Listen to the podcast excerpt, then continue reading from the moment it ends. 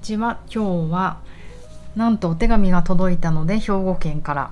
それについてお話をしていきたいと思います。南青山であらゆる動きのベーシックボディチューニングやってます。パーソナルトレーナーの内田彩です。こんにちは。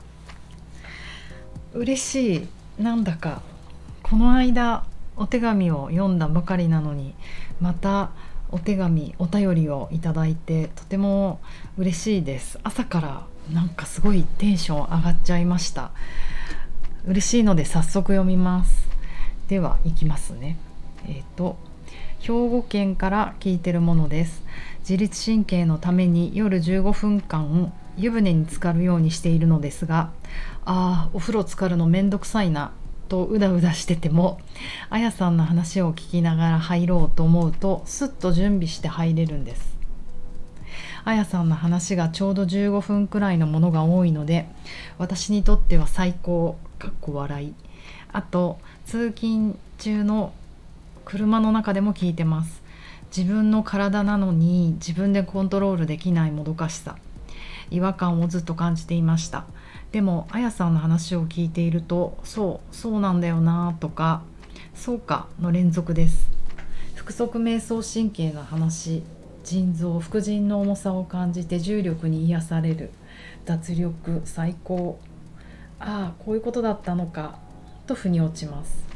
数年前にとても大切な母親が旅立ち私自身も更年期障害父の入院とカチコチの体だったことに気づかされます。この間アイバッグと足裏チューニングのセットを購入しました。毎晩フラックスシードの香りに癒されながら穏やかに眠れています。家ではバウンスボールで足裏コロコロしてます。あやさんのおかげで50代も半ばに近づいてますが体の変化を感じています。ありがとうございます。うえい嬉しすぎる。いやこちらこそありがとうございます。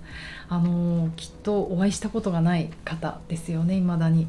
ああの未だにてか今まで。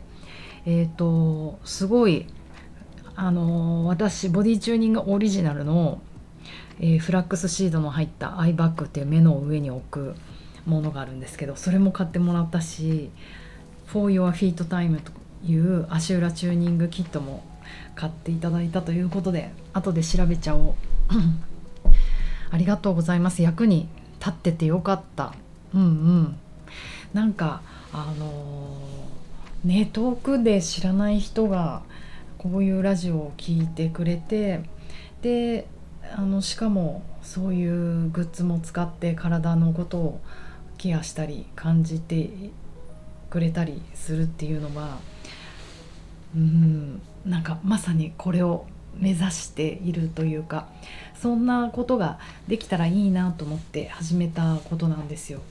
グッズもあのそのあのそのだって。うん。なんだろうな。もちろんその道具としてむ、うん、無駄のないものを作りたいっていつも思ってます。そうよね。こんなエコーが叫ば叫ばれてる今。余計なものなんて作っちゃいけないっていつも思うけどあのその道具としての威力を発揮する以上にそれが家の片隅にちょこんとあるだけで体のことにこうマインドが戻る。あ今日は足裏引き上げて歩こうって見るだけでね。アイバッグもあこれを目の上に置いたらなんだっけ腹側瞑想神経の働きとかあの神経系落ち着けるんだなとかなんかそういう毎日の取っかかり 取っかかりって雑な言葉なるといいなって思ったので本当にありがとうございます。お名前が書いてないのでお名前をお呼びできないのが苦しいですが兵庫県から来た聞いていただいてるということでありがとうございます。でも大変でしたね。あの大切なお母さんが旅立ったりとか、まあ、更年期障害とかお父様の、ね、入院とかあのまさにこれってあのミッドライフクライシスっていう時期だと思うんですよ。もう皆さんこの言葉ご存知ですか？だいぶこう一般の人も結構使ってるなって思う言葉なんですけどあの私がね初めてこの言葉を聞いたのってね多分10年ぐらい前かなって思います。あのフォーカシングっていうまた心理学の一つの手法があってまあ、うん、感じるってことを結構メインに置いてるものだからすごい興味を持ったんですよね。漠然とその時。で、うん、なんかそれの有名な人。雑。もともとはあの海外の人がやってるものだと思うんですけどそれをまあ日本に引っ張ってきてる大学教授だったのかな。そう大学に講義を聞きに行った一般の人も入れるような講義を聞きに行った時だと思います。でその方が、ね、大学の教授の先生だからまあ結構ね中堅どころの、まあ、おじ様がミッドライフクライシスこれからが大変だウォーってすごい言ってたのがすごい「おお」ってなんだその言葉なんかジーザズ・クライストみたいみたいな。びっくりしたのを覚えてます。あのまさにねその先生もミッドライフ・クライシスだったんだろうなって思いますけれどもあの心理学の中で使われてる言葉だったんですかね元は。私はそこから知りました。あのユング。ユングって心理学の偉い人。雑。ユングがミッドライフにおいて人はミッドライフって中年ね。大切な人生の転換期を経験すると考えた。特に32歳から38歳の間に個人の中にある深刻な変容が必ず起こるとしこれをあの性の転換期性って生きるの転換期だと言ってます。でもねこれ40から70っていう資料もあるし32から38じゃ若すぎるよね。うん。あ書いてある。現代社会ではこの年齢は40歳前後にあたるとかこの書いてあったよ。この変化の時期は40から70歳にかけてのある時点で訪れると言われることもあると。そうね。ちょうどなんかこの時期って大人のなんか思春中年の思春期とかも言われるんですけどやっぱり私たち子供、うん、何10代から20代になる時ってこうホルモンバランスが狂ってそれこそ思春期を迎えるじゃないですか。で今度は逆ですよね。ホルモンがこう減っていったりとかその調整がうまくいかなくなったりとかするという意味での思春期、うん、それにやっぱりこの40から70の間って身近な人の死を感じたりもちろんそれも親だったりあと身近な人の病気あと自分も病気になる確率も高いですよね。とかあと社会的責任仕事うん、がむしゃらにやってきたけどこの先は仕事は発展してくんだろうか先細ってくんだろうかとか、まあ、そういう不安とか社会的責任とか何て言うのかな、うん、いろんな問題があとそうね子育てしてる人たちは子供子育て夢中で子供育てたけど子供が留学行ったとか旅立った巣立ったなんていうとなんかぽっかり心に穴が開いちゃったりしてみんなそれぞれいろんな悩みを抱えてくる時だと思うんですよね。しかもなんか難しいなと思うのは若い時ってもう常に悩み悩悩み勃発はい問題解決みたいな。ちょっと頑張れば問題解決できるみたいなあのものが多かったと思ったんですよ。若い時の何？受験だってそうでしょ。勉強したら受かる。落ちたって他の学校を受ければいいとかさ。ポリポリ。あとなんだろう？免許。車の免許も勉強したら受かる。就職試験も勉強したら受かる。あのあとコネクションもあと仕事もまあ初めの34年ってなんかビギナーズラックもあってやればなんとかなるじゃないですか。でもやっぱりこの継続するっていうことが本当に難しくて大人の悩みってそうそうこう問題解決にいかないものが多いなってすごい感じます。あのだそうよね。親の病気だって私が頑張ったって治る治らないしもちろんあのサポートもするけれどもさ親の問題だったりとか親の問題子供の問題旦那の問題も、ね、私が頑張私たちが頑張ったところでっていうのもあるしね、うんうん。まあ、家族の問題とかか。だからやっぱりもうどう共存していくかっていうことなのかなって思うんですよね。もうでもね今悩みの渦中のいる方がにそんなことを言うのはおこがましいけど冗談でしょ。私のこんな問題を抱えてあの楽しく生きろなんてって怒られちゃいそうだけど。やっぱり時間をかけてとかなんか視点を変えてとか少しずつ、うん、それと共にいられるようにする。受け入れるとかハグするとかそんなあのアクション激しい行動は取らないでまああるよねそういう問題が。まあそばにそういうのいつも抱えてるよね、うん、頭の片隅にそれあるけどまあそれありながらも踊る時は踊れるよねとかなんかそういうどう共存していくかっていうのがなんか新たな強さなんじゃないかなって最近思います。本当偶然この1週間ぐらい自分と同い年ぐらいの人たちと。なんかお話しすることが多くてみんなみんなそうだった。私もそうだしね。みんなミッドライフクライシス子供が巣立ったとか仕事どうするとかさ。でもあの私の周囲の人たちの面白いなっていうところはみんな悩んでるけどみんな明るく悩んでるんですよね。なんか申し訳ないけど話を聞いててプッて笑っちゃうっていう。あのやみんな優しくて強い人たちだなって思います。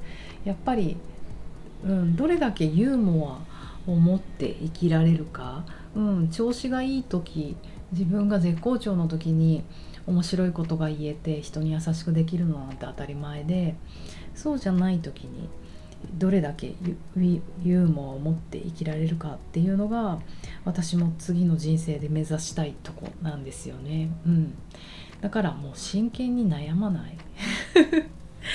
だって悩んだってどうにかなる問題じゃないんだもん。だからどれだけそれと共にいられながら、うん、でも長く一緒にいられたら解決の道って見つかるかもしれないですよね。うん、それはすごくあの感じます。うんうん。やっぱり今日明日中に何が何でも解決したいっていうと白か黒かの答えしか出せなくって。いやでも半年ぐらいそれと一緒にいてみようって思うとうんあ今チャンス来たみたいなもの。なんか私ずっとそうやって生きてるな。今週も家賃上げるって言われて 同様の1週間になったんだけど。でもなんも一瞬ねもう出てこうって思ったんだけど、まあ、とにかく言われた日は辛すぎて寝る。なんかね辛いことがあるとすぐ寝ちゃうんですよね。でも次の日起きるとまあいっかみたいな。とりあえず交渉してみようと思って。で大家さんと交渉して不動産屋さんに入ってもらって。もうダメです。私餓死しちゃう。餓死って言葉が聞いたみたいでとりあえずねまあなんとかなった。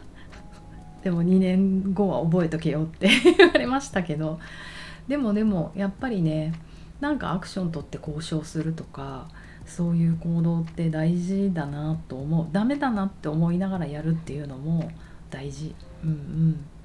であとせっかくもうこの兵庫の方はねもうボディ中マニアックですよ。すごいよく知ってる。腹側瞑想神経の話とか腎臓副腎の重さなんてもうマスターです。是非一緒にワークしたいですねいつか。あのそうね自律神経の話でお話ししとくと私今密かに自律神経チューニングっていうのをクライアントさんと Zoom でやったりしています。まだオープンにしてない。うん、ちょっとまだねそこまでの自信はないから。とりあえず今ちょっと身近な人であの自分のスキルも上げていきたいし人の体を観察するっていうことをやっていきたいのでやってます。でもこの兵庫の方は是非興味あったらいつか来てください。もう大丈夫。ボディチュマスターだから大丈夫です。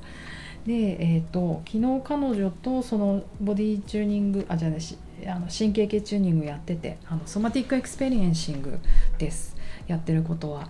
で彼女が嬉しいあの知って嬉しかったって言ったのはこの神経系も器があるんですね。